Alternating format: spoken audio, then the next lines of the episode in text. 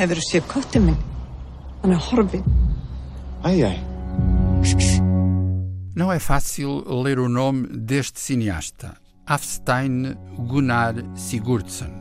Nasceu em Reykjavik há 40 anos. É um dos raros representantes da produção da Islândia a chegar ao mercado português. O seu filme, A Árvore da Discórdia, teve estreia nas salas e já está disponível em DVD. O menos que se pode dizer do trabalho de Sigurdsson é que consegue apanhar-nos de surpresa. O seu filme anuncia-se como um divertimento ligeiro, mais ou menos paródico, acabando por se transfigurar numa comédia muito negra, pontuada por sinais de tragédia.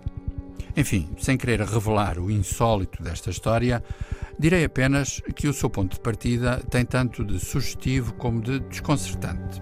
A árvore da discórdia a que o título se refere é mesmo isso.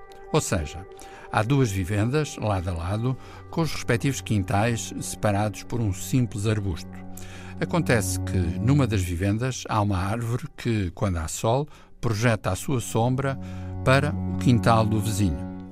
O vizinho, com sombra, sugere que talvez seja a altura de podar a árvore. O dono da árvore diz que sim, mas vai adiando a tarefa.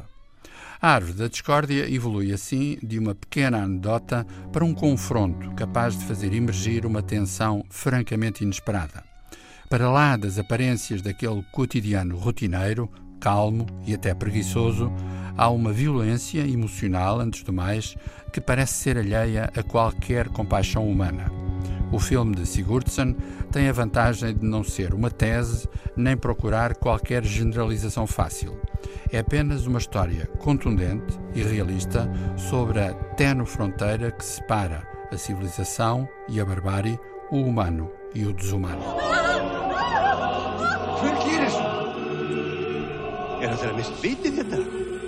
Það endar ekki hér! Ah!